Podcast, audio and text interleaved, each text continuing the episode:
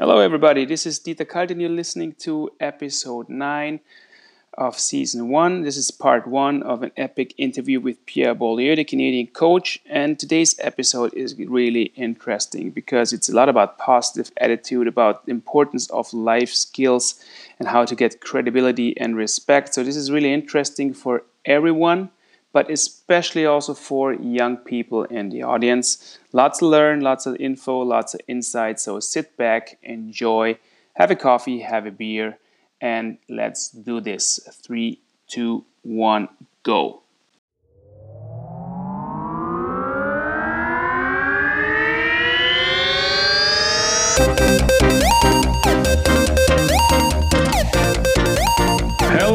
Everybody. I am Dieter Kalt, and you're listening to 74 Once More, a show for people who are passionate about coaching, who are teachers, mentors, leaders, and love to assist others to succeed. So, do you listen? Do you want to listen to amazing stories and learn from the experience of extraordinary people who have been there and done that? Stories about experiencing victories, but also about the struggle to overcome one's deepest fears and most challenging resistance and self doubt. Then in the right place because today's guest is a very special person to me. We met 2010 in Klagenfurt, Austria, while I was still playing professional hockey, and he started his first pro season in Europe as a goalie coach and video coach. And in 2012, we both started working together in the coaching staff and ended up winning our first national title as coaching together as coaches together, something that I will never forget my entire life. And the person I'm talking about is one of the most passionate and positive persons I've ever met in pro sports with a thirst for knowledge that just makes him better and better at what he does every day. After working in Europe for the past nine years, he's currently working for the Krefeld Penguins in the Deutsche Eishockey League at the DEL. Pierre Beaulieu, it's a real pleasure to have you on my show. Welcome, welcome, welcome, my friend. Thanks, buddy. Pleasure to be here. And uh, yeah, feelings are mutual. We had uh, we had a great run that year in 2012, and that thir- that 2013 championship there was uh, was something I'll hold uh, hold dear to my heart for the rest of my life as well. Yeah, we're gonna talk about it a little bit, you know, and not about everything. You know, some some things have to stay secret for sure. But it was it was a mind blowing time uh, for me as well. But you know, since that time, time just flew by. It seems, and uh, and you have been gathering a lot of experience, not only in Klagenfurt, because you moved on in coaching to different clubs ever since. But, you know, to start this conversation with, not only did you take a national title in Klagenfurt, but you also met a very special person. Your soon right. to be wife, uh, Ines. So, my first question will be how, is, uh, how are the marriage uh, preparations coming along? Really good, really good. I think we're at the tail end of things. So we're, uh, yeah, Lago di Garda expects the, the whole crew over there uh, first week of July. So it's it's going to be fun. Uh, the North Americans are really looking forward to it. Uh, the Austrians and and those uh, coming from other parts of uh, Europe and around the world are also looking forward to it, and as are we. So it's going to be a great week, a good a good festive time, and yeah, it's going to be obviously another day that I'll never forget. Yes, for sure, for sure, and I hope I can be there for that day, that day as well, and we have some fun together. But you know, let's let's take it back to your beginning. And um, now you you have been working internationally for many years, and that's that's a, that's a special experience. And now you're even marrying an Austrian girl. You might never get back to live in Canada in Timmins uh, again. You never know. But tell me a little bit about your beginning in hockey um, how you got to be a hockey player and uh, why your career didn't go that long. And it was a, it was a conscious choice to end your career in as a player uh, after after spending a couple of years in university or was it something you were forced to?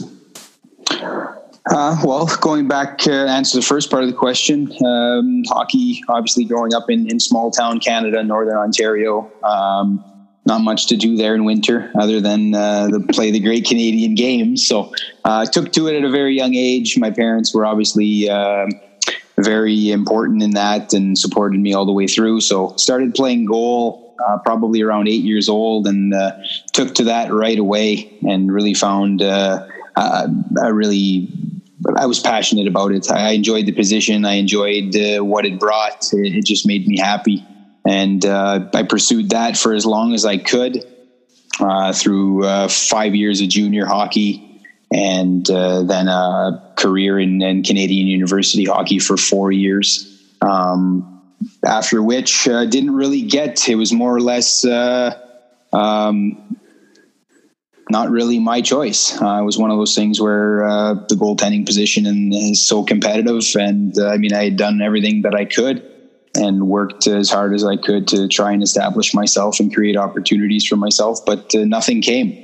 So it was on to the next chapter, and uh, didn't really know what that was going to be at the time, but uh, luckily I had established some very good relationships in coaching from the time that I was about 19 or 20 and uh, had begun coaching goaltending schools, uh, different parts of the United States, Canada, and around the world in Europe.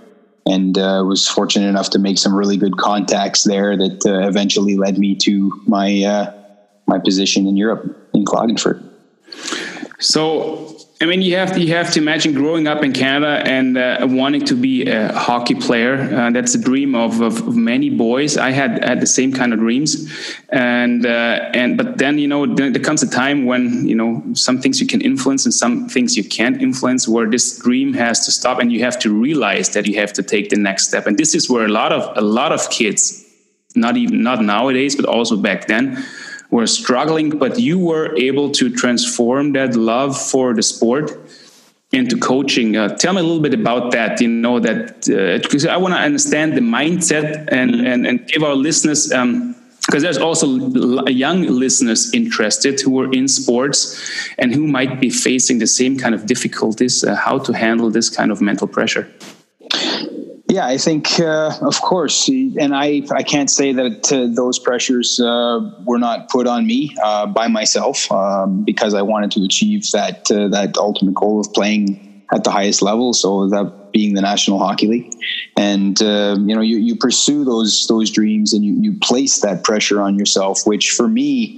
Um, my personality would ended up being a little bit crippling, actually, um, creating a lot of um, a lot of anxieties in in my life and a lot of uh, uh, failed opportunities, which were some to some extent out of my control. And I didn't understand that for a long time. I thought that if you were really passionate and you worked as hard as you could and you outworked other people that eventually you would get rewarded uh, and that never did happen for me but it, it took some time for me to understand what goes into it.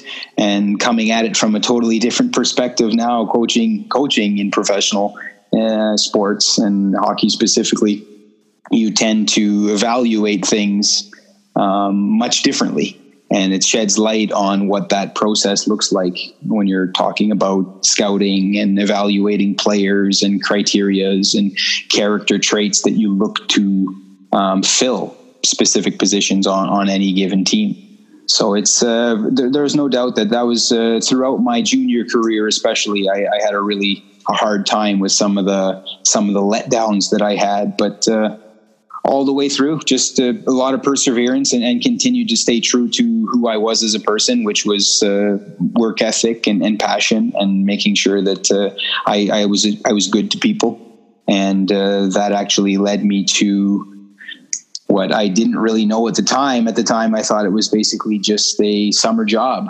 um, coaching goalie schools. I think I alluded to it a little bit earlier, um, but uh, I was able to just create and fortify really good relationships and friendships through coaching at a at a young age, and those relationships led to what is now my my full time career. So it's uh, and I was able to parlay that those into something that obviously is near and dear to my heart and staying in in the game. So, but you know, you said a lot of things already that, that I'm really interested in, and I'm gonna I have to dig in into those a little bit. You know, but uh, it sounds like um, this whole process, you know, you have been working with yourself a lot um, you know how you got to know yourself through all those difficulties that you had to uh, face and especially when you're young you know when you play junior hockey and there's a, and you really have to understand that there's a totally different system in north america than it is in europe you know yes. where you know i don't know if, if it was the same with you you probably had to leave home quite early to play junior hockey on the highest yes. level right yeah, left when I was 16. it's seldom the case here in Europe.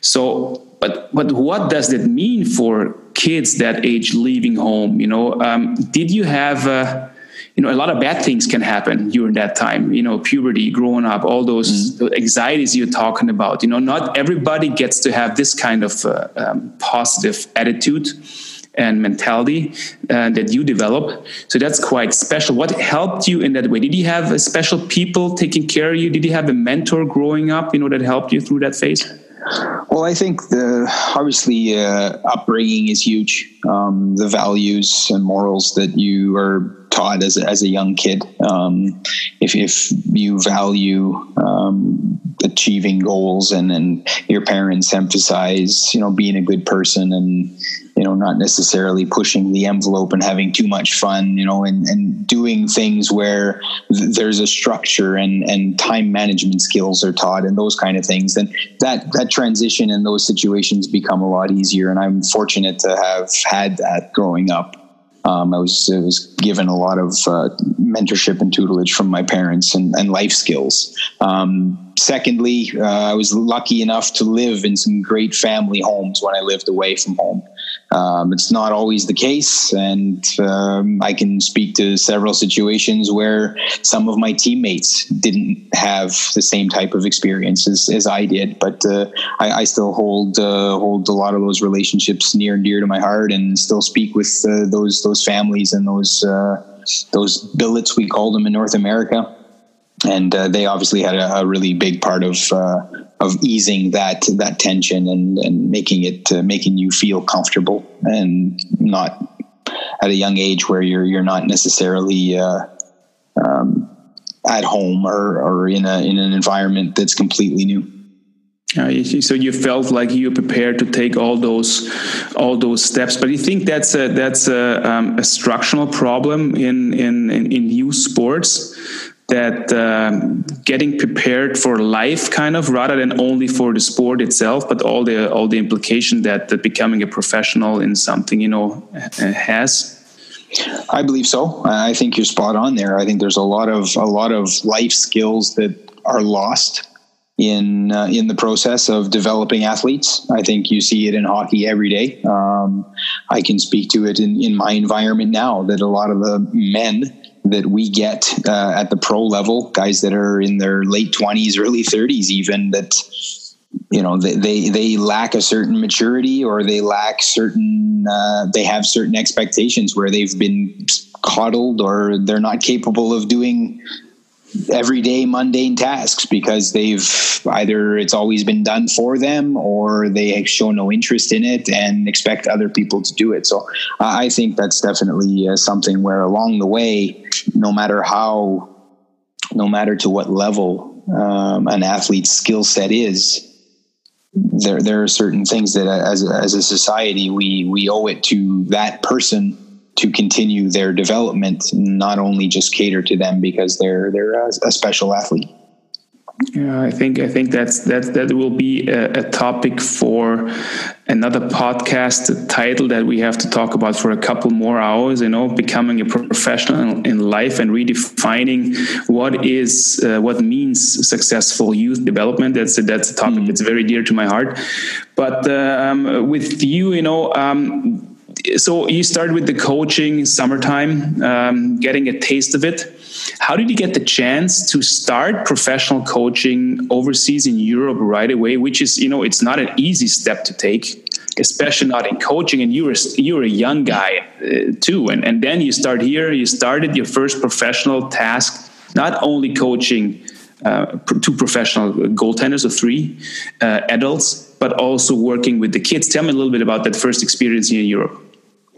Yeah, fantastic. I mean, my even before taking that first position in in Klagenfurt in 2010 uh, season 2010 and 11 i had had the opportunity um, through those contacts that i mentioned to not only establish myself as, as a goaltending coach, but to, to work with uh, some some video and uh, different tools related to video that would allow me to to bolster my resume, which which ended up being one of the reasons why I was a, a good candidate for that job.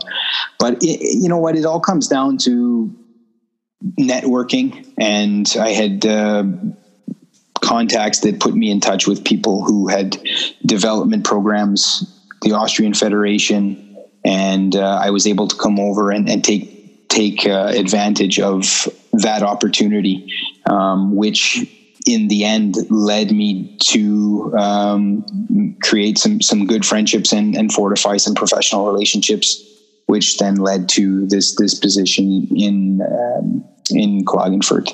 Um, so that's how I got there. Um, that first experience of coaching at uh, I think I was 26 years old at the time. Um, I believe, if I'm not mistaken, our, our two professional goaltenders at the time, uh, Andy Chiodo, the the veteran, if I can call him that at the time. He was 26. We were the same age, both born 83. So it was uh, uh, obviously a, a, big learning curve. I had never worked. I, I didn't come from professional sports as, as many coaches who coach at this level often do. And uh, for me, it was a lot of, uh, there was a lot of listening uh, there was some humbling experiences in the first few years, no doubt. But uh, again, just my approach to everyday life, I, I believe you touched on it in uh, in the intro there, and uh, uh, paid me a good compliment. I, I've always been somebody who's been passionate about learning, and I went into that with that in mind. And I have to say that Andy was have, had had been playing pro for almost eight years, I think, at the time. So you, you allow yourself to find your way as a coach in in what you want to be, what your identity will be as a coach. And I found myself really open to anything in those few years. I threw myself into it. I everything that I could read, I read. Every video I could watch, I watched.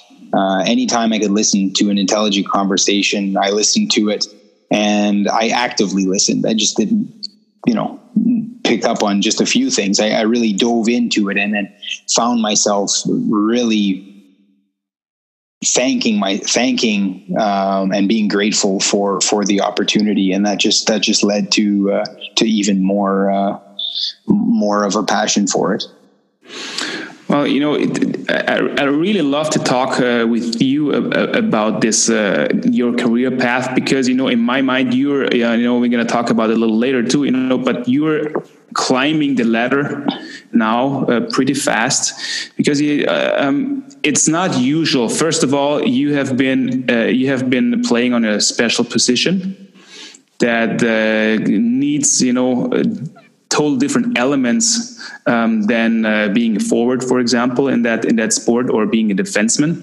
Mm-hmm. So, and what you see a lot of times is that uh, not every goaltender understands the game uh, because he's really focused about his. You know, he's pretty much playing a single single man's game in many in many aspects, especially mentally. Totally different in physical preparation and mental preparation many times. But um, um, you did go that way um, from being responsible for the goaltenders and working on the video, but really becoming like a, um, a student of the game and a master of the game. And now, you know, next step will be a head coaching job in one of the highest, you know, I'm, I'm sure about that, you know, in, in one of the highest professional leagues in Europe. And God knows where it all goes. and I really love your story because you just said, you know, you don't have that huge career as a player, that kind of background, that kind of lobby where that, uh, you know, when I, when I started in coaching, for example, is, you know, I had this big career as a player. Yep. So I had the education, yes, but I had the respect from the community because I was this kind of player and this kind of person. But that didn't mean that I'm going to be a good coach by any means. Vice versa, you know, you didn't have that. Mm-hmm. and you worked your way up by being a student of the game and you know going through the you know the grind you know. And i really want to talk about the respect. Did you feel you know because that's going to be that's huge. And you started working with professionals. Did you feel intimidated when you started working in that environment um, getting the respect from the pro players? And tell me about that. And then when you got it how did you get it well, I think uh, that's a really good question, uh, and I think it's it's very applicable. Um, I, I went into it knowing that I had to establish credibility. I think credibility today is too often not something that people think about before they speak, before they give some advice, before they try and uh, how can I say how they you know how, before they try and influence someone or something. I think people too often speak before they try and work through establishing credibility. And that was something that I had I had looked at. I had gotten some good advice from some coaches that I had worked with back in North America, had coached in the National Hockey League and, and other leagues, and um, had given me that advice. Go into it and establish credibility before you start telling people what to do.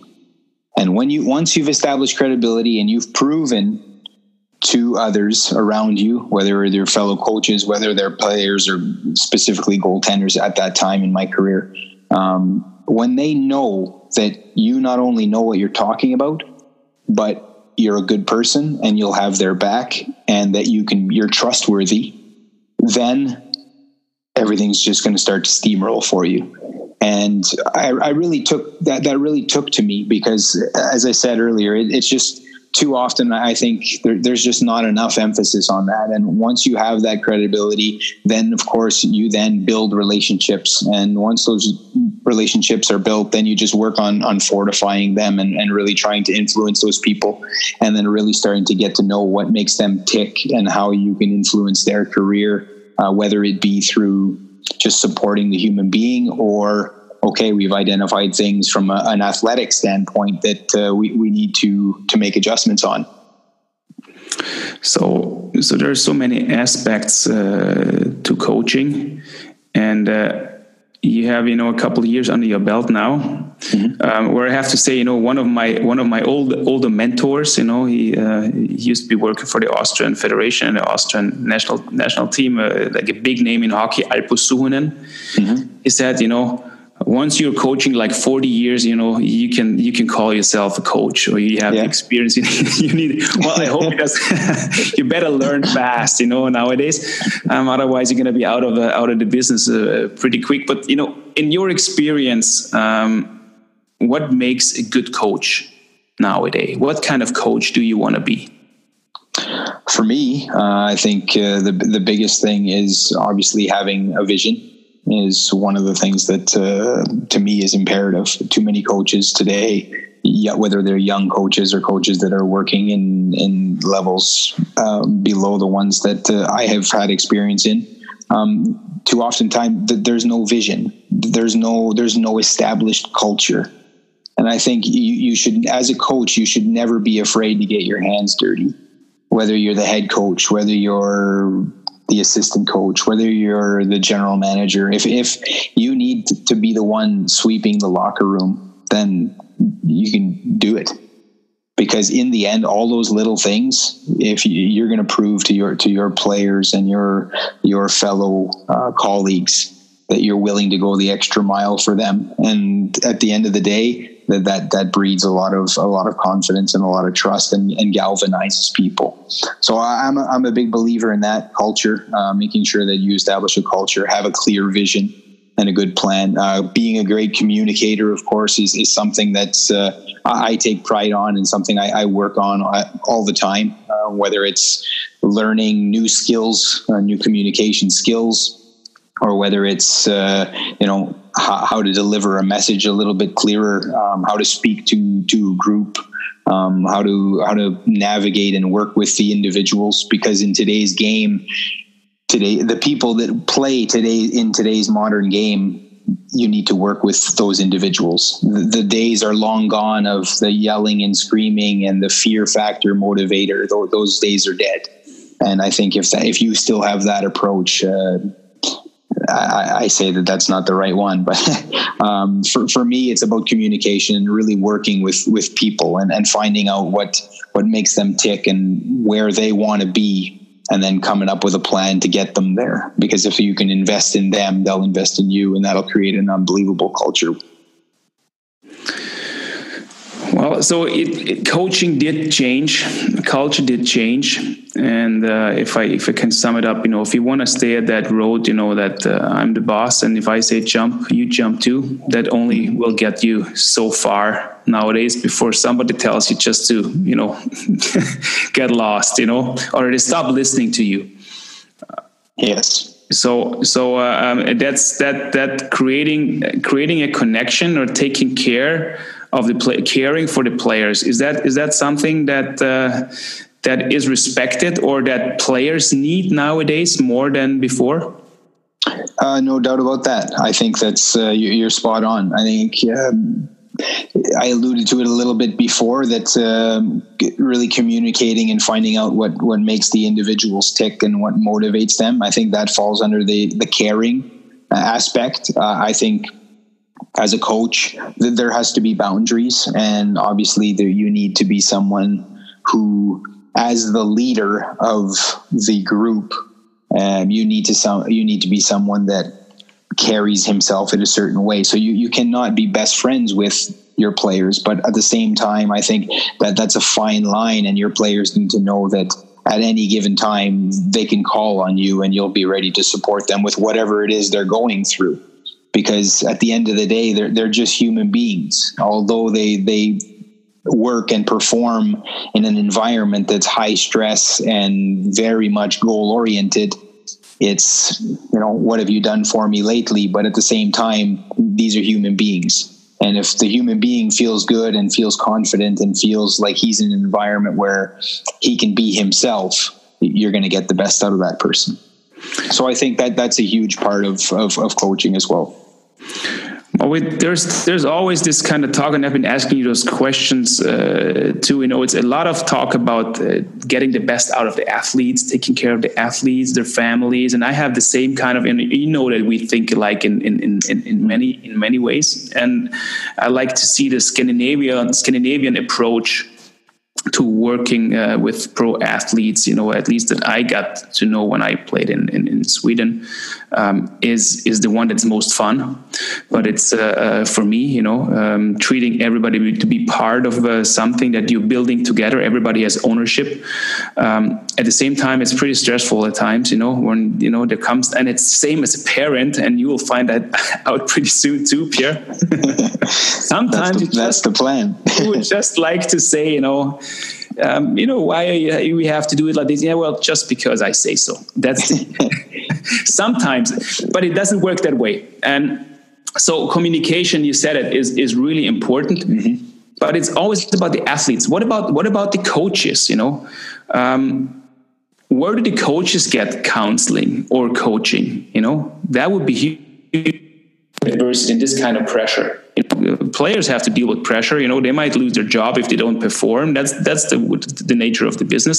But even more so coaches who are you know sometimes you're just a you're just a passenger you know you, you know you like to steer the bus but you know you feel that way that sometimes you're a passenger. And where do you get your counseling? And where do you get your feedback well, I think uh, having a supporting wife is uh, step number one. I mean, somebody you can bounce some bounce some ideas off of, and uh, somebody you can vent with. Um, it's not always just about trying to get uh, trying to get a, a, solution. It's sometimes you just got to come home and, and, and vent a little bit. So I, I think it starts there. And uh, like anything else, I think a, a, really good, strong support network, however you extend that, whether it's fellow coaches, um, myself, I, I, have that, and I have great friends and people in hockey and in sports that I can rely on.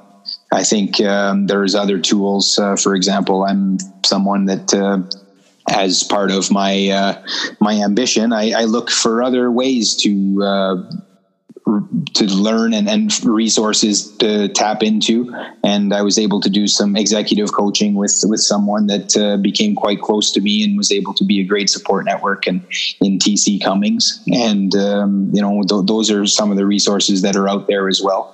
And I think uh, just just being able to have that network of people that no matter what, if you're feeling uh, you, there's always someone that, that you can reach out to, whether it's uh, somebody who's in the sport. Um, I'm also lucky to have a very close group of friends back home that we still keep in touch a lot and, and talk. And sometimes it's just about having a laugh and, and reminiscing about some some funny things from the past and you, you can have that release that, that uh, you feel you need but I, I, think that just extending extending uh, keeping relationships alive for as long as you can and, and making sure that uh, you have that network so you mentioned uh, TC Cummings, and uh, and and yours. That's kind of the self growth work you were doing and you and, and you keep on doing um, when did you start realizing that this kind of work is going to be helpful for you that you needed was there a special like aha moment in your life that that changed the way you think you thought about um, life and things and and made you change the path you're on well, I think for me specifically with TC, it was uh, it was an introductory um, thing. We uh, excuse me, we had a common a common friend uh, who put us in touch. And um, when I spoke with TC, um, it was one of those things where yeah, you instant chemistry and somebody who you can relate to and, and somebody who uh, understands what you're going through and, and what kind of career path you're on. And, and not only can it help you from a, on a professional standpoint, but it, uh, it can also help you, as I just touched on, um, overcome some of the barriers and boundaries that uh, you have in, in your personal life, whether they stem from work or uh, just in keeping things in perspective in everyday life.